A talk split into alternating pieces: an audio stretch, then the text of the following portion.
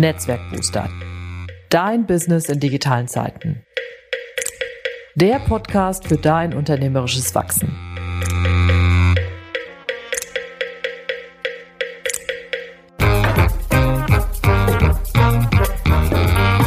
Mein Name ist Ute Blindert. Ich bin Unternehmerin und Beraterin, lebe in Köln und liebe Schwimmen. In diesem Podcast nehme ich dich mit auf die Reise und zeige dir, wie du als Selbstständiger oder Freiberuflerin unternehmerisch wachsen kannst. Und vor allem, welche Methoden, digitalen Programme und Ideen dir dabei helfen können. Los geht's!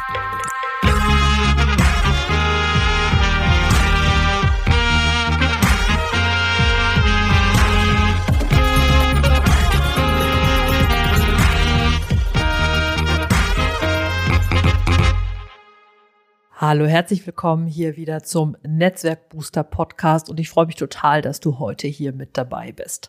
Heute in dieser Folge soll es um das Thema Sales Pitch gehen. Also das heißt, das Element, in dem du dich verkaufst, sozusagen deine Verkaufseröffnung, wo du deinen potenziellen Kunden von deinem Angebot oder deiner Dienstleistung überzeugen möchtest.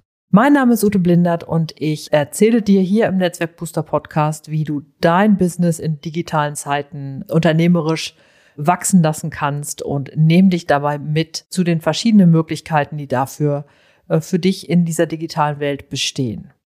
Und ich richte mich ganz ausdrücklich an Leute, die selbstständig oder freiberuflich unterwegs sind, die aber das Ganze mit unternehmerischen Aspekt sich vornehmen wollen und da unternehmerisch auch entsprechend wachsen wollen. So, aber nun zum Thema. Also, ich kenne das ja von vielen von meinen Kunden und Kundinnen, dass äh, dieses Thema Kundenansprache, Sales Pitch, Pitch, Vorstellen des eigenen Angebots nicht das Ding ist, wo sie sich so richtig wie ein Fisch im Wasser fühlen.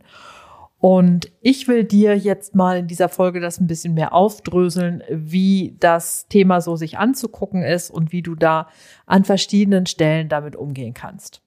So, die Frage ist nämlich so, wann bringe ich denn meinen Sales Pitch oder mein Angebot, wann bringe ich das denn unter? Wann sage ich denn meinem potenziellen Kunden, was ich da so in petto habe und was ich womöglich für ihn tun könnte? Und da ist natürlich die Frage, könnte ich das zum Beispiel tun, indem ich, wenn ich jetzt zum Beispiel hier bei LinkedIn unterwegs bin, ich habe jetzt gerade einen Kontakt hergestellt und mich mit jemand vernetzt, kann ich denn dann zum Beispiel mit einem, was ist mein Angebot, was habe ich anzubieten, ist das interessant für Sie, dann weiter in das Gespräch gehen. Und da habe ich eine kleine Anekdote für dich. Ich war da jetzt neulich, war ich auf einem Barcamp beim VGSD Barcamp. Das war ein tolles, tolles Netzwerktreffen in Frankfurt. Und wir hatten eine Session zu Instagram und es ging da dann halt auch um die Frage, wann sollte ich denn da mein, mein, mein Angebot äh, unterbringen? Also kann ich das direkt am Anfang machen, damit der Kunde schon mal Bescheid weiß. So. Und, ähm, und dann macht der Sessiongeber Matthias, der machte mal das total Lustiges. Der fiel nämlich vor mir auf die Knie und sagte, willst du mich heiraten? Und ich natürlich bin rot geworden, auch mit über 50 werde ich noch rot bei sowas. Und ähm, habe natürlich irgendwie gestammelt und habe gesagt, nein, natürlich nicht. Ihr so. Er machte damit deutlich, nein, es ist nicht besonders sinnvoll, wenn du halt gerade einen Kontakt hergestellt hast zu jemand im erweiterten Netzwerk, dass du sofort loslegst und sagst, willst du mich heiraten? Willst du meine LinkedIn-Beratung kaufen? Willst du meine Kommunikationsunterstützung einkaufen und so weiter? Ne? Also das heißt, normalerweise funktioniert einmal gesehen, willst du mich heiraten, funktioniert nicht besonders gut. So. Jetzt ist aber natürlich trotzdem die Frage, wann ist denn der richtige Zeitpunkt? Und ich erkläre dir ein bisschen später auch nochmal, dass man auch bei der direkten Kontaktaufnahme, also beim ersten richtigen Kontakt, durchaus mit einem Sales Pitch reingehen kann. Das bedeutet aber, dass du dich anders vorbereiten musst. Und das gucken wir uns mal so ein bisschen genauer an. So. Also, was normalerweise passiert, ist halt, ne, heirate mich, Kunde ist verschreckt, kauft nicht. Und du kannst zumindest für dich, und das ist das Gefühl, was ich bei vielen Leuten habe, du machst dann einen Haken dran. Ah, der Kunde will ja nicht. So, ich habe aber ja gefragt. Das heißt, ich kann sozusagen in meiner Excel-Tabelle, wo ich diesen potenziellen Kunden mir aufgeführt habe, oder in meinem Customer Relationship System, also in meinem CRN-System, kann ich dann sagen, ja, ich habe den Kunden gefragt, Anfrage gestellt, Kontakt hergestellt, Anfrage gestellt, Kunde hat Nein gesagt, ich kann Haken dran machen, fertig. Mm, ja, so. Das ist so das eine, was passieren kann. Jetzt ist es aber ja so, wenn du jetzt zum Beispiel selbstständig oder freiberuflich bist, dann ist es ja nicht so, dass du jetzt zum Beispiel ein Profi-Vertriebsteam hast, das dir diese ganze Arbeit abnehmen kann und das ähm, sozusagen mit dem Vertriebsgehen da vorgehen kann. Es gibt natürlich einfach Leute, die haben da, die sind einfach richtig gut. Das sind halt Profis auf diesem Gebiet. Wenn du aber selbstständig bist oder mit einem Mini-Team, hast du in der Regel nicht jemand als Vertriebsprofi an deiner Seite. Das heißt, Anteile dieser Professionalität von einem guten Vertriebsteam musst du halt sozusagen zu dir in deinen Job, in deinen Alltag mit reinholen.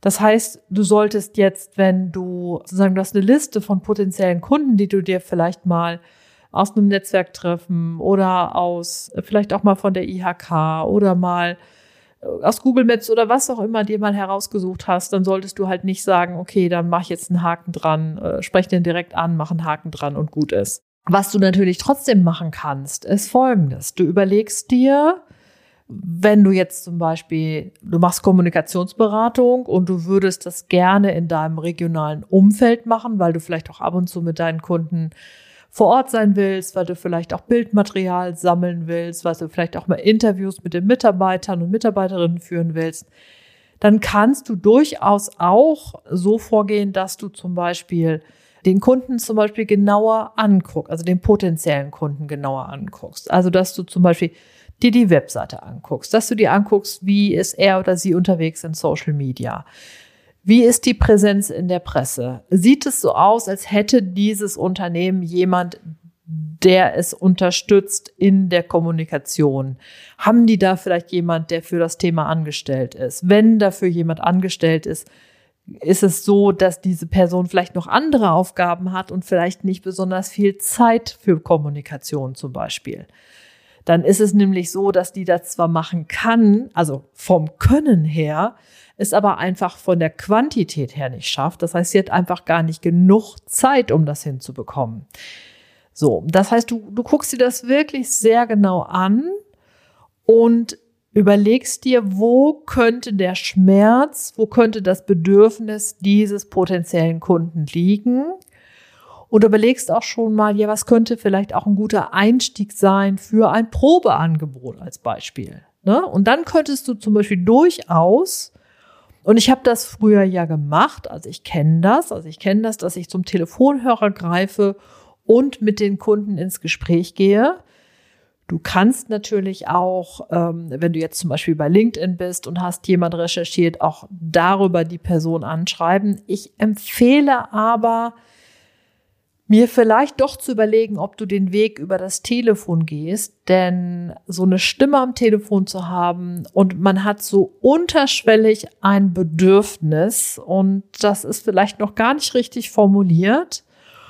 Und du formulierst es so, dass du sagst, ich habe gesehen, dass sie sehr präsent sind in dem und dem Bereich. Ich frage mich, ob es für sie vielleicht die Möglichkeit gibt, noch mehr präsenter zu sein oder auch mehr darüber zu berichten, also dass mehr Leute darüber erfahren. Sollen wir mal mit ins Gespräch gehen? Ich biete Unterstützung zu genau diesen Fragen an und unterstütze Unternehmen dabei, in ihrer Kommunikation präsent zu sein. Ist das für Sie was, wo wir einfach mal miteinander sprechen können? Sollen wir einfach mal einen Telefontermin ausmachen, dann wird es nicht so sein, dass du, wenn du fünf Leute anrufst, fünf Leute sagen, yay, das ist genau das, was wir uns vorgestellt haben, weil es ja einfach vielleicht kein Budget dafür gibt oder weil die Geschäftsführung nicht einsieht, dass man überhaupt Budget für vorhalten sollte. Also überhaupt nicht keine Erfolgsgarantie. Und doch wenn du es gut vorbereitest, wenn du das mit einer guten Überlegung reingehst, vielleicht sogar dir ein Schnupperangebot überlegt hast, dann gehe ich davon aus, dass wenn du wahrscheinlich zehn Telefonate führst, vielleicht eins so ist, dass du einen Schritt weiter kommst. Also sprich, dass du einen Termin bekommst. Und in dem Termin ist immer noch nicht gesagt, dass du zum Vertragsabschluss kommst, aber wenn du ein paar mehr von diesen Terminen hast, wird es dann zu einem Vertragsabschluss kommen. Da bin ich mir total sicher. Also das heißt, es spricht überhaupt nichts dagegen, Kunde sich anzugucken, Kontakt herzustellen und dann direkt schon eine Verkaufsanfrage zu stellen. Hier ist aber dieses, dieser Gedanke natürlich auch nochmal umgedreht, weil, und da brauchst du auch überhaupt kein schlechtes Gewissen zu haben oder irgendwie eine Scheu zu haben, weil du bietest ja etwas für diese Person oder für dieses Unternehmen, was total sinnvoll ist. Also deswegen ist es da zum Beispiel total in Ordnung, sehr schnell zu sagen, heirate mich. So. Jetzt ist es natürlich so, dass wenn du jetzt zum Beispiel sagst, ich brauche einfach ein paar mehr Kunden und es geht weniger darum, dass ich jetzt diesen Sales Pitch einzeln an einzelne Kunden für größere Projekte vorantreibe, Würdest du jetzt zum Beispiel so hingehen, dass du sagst, irgendwie du umsorgst erstmal, also ne, du hast den Kontakt hergestellt oder der Kunde folgt dir zum Beispiel auf irgendeinem sozialen Kanal oder der hat sich zum Beispiel deine Webseite angeguckt oder der hat sich ein Video von dir angeguckt und ist sozusagen auf dich aufmerksam geworden. Das heißt, dann kannst du aber in dem Moment noch nicht direkt fragen, heirate mich, ne, sondern du müsstest jetzt zum Beispiel anfangen, dass du ihn umsorgst. Ne? Du sagst ihm so, hallo Kunde, schön, dass du da bist, klasse, danke für den Austausch. Und übrigens, ich habe jetzt hier zum Beispiel einen, ich habe jetzt hier diese Beiträge, bitte vernetz dich doch mit mir oder folge mir. Und wenn du dich mir schon folgst, dann drücke doch bitte einfach die Glocke, damit du immer sofort benachrichtigt wirst, wenn bei mir irgendwas Neues passiert. Ne? Das hast du sozusagen, es wird immer ein wenig enger. Ne? Das heißt, er sieht dich, der folgt dir, der kann die Glocke abonnieren. Dann sagst du, hey, und wenn du immer regelmäßig das erfahren willst von mir, dann abonnier doch einfach meinen Newsletter. Das heißt, du bist wieder einen Schritt weiter. Das heißt, du bist jetzt sozusagen schon mit einem Schritt in der Wohnung deines Kunden, indem du halt immer wieder E-Mails schreiben kannst. Und das halte ich tatsächlich, also ihr kennt das bestimmt, ne, wenn ihr anderen Leuten folgt, die, ähm, die jetzt zum Beispiel über Copywriting sprechen oder über Newsletter, E-Mail-Marketing ne, dann wirst du immer wieder feststellen und hören, dass die E-Mail-Liste als äh, das, das Wertvollste angesehen wird, was du haben kannst für dein Business, vor allen Dingen dann, wenn du bestimmte Produkte wie zum Beispiel Kurse oder Mitgliedschaften oder sowas verkaufen willst, dann ist natürlich das, wo du den, dein, deine Person näher an dich heranholst oder ein sehr wertvoller Punkt an dem Punkt ist, ist halt die E-Mail-Liste. So. Was aber wichtig ist dabei, in dem Ganzen, was ich dir jetzt aufgezeigt habe, du musst deinem potenziellen Kunden immer wieder sagen, so, lieber Kunde, und jetzt kannst du das tun. Und hier ist der Button zum Abonnieren. Und hier ist bitte die Glocke. Und hier ist bitte das Trag dich ein. Und hier ist Antworte mir auf diese Mail. Also das heißt, biete deinem Kunden mit jeder Aktion, die du machst, die Möglichkeit, einen Schritt weiter zu gehen. Da gibt es natürlich auch unterschiedliche Sichtweisen drauf. Also manche sagen zum Beispiel, es gibt in meinen, das sind einfach nur Beiträge, ich mache da gar nichts rein an irgendwelchen Call to Actions, Handlungsaufforderungen, sondern das sind einfach meine Beiträge. Ihr werdet das bei mir sehen, ich mache das sehr, sehr regelmäßig, dass es in meinen Beiträgen gibt es immer mindestens eine Frage zum Schluss oder auf einen Hinweis auf irgendetwas, dass man irgendetwas tun kann.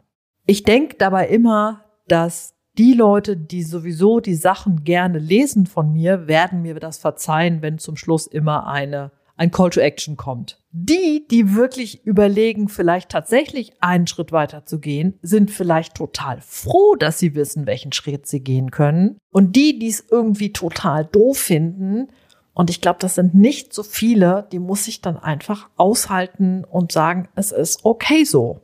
Ne? Das ist aber so ein bisschen so eine, da kann man unterschiedlich rangehen. Ich mache es tatsächlich so, dass ich jedes Mal oder versuche fast jedes Mal aufzeige, hey, du kannst das tun, du kannst das tun und hier kannst du klicken und hier kannst du noch was machen.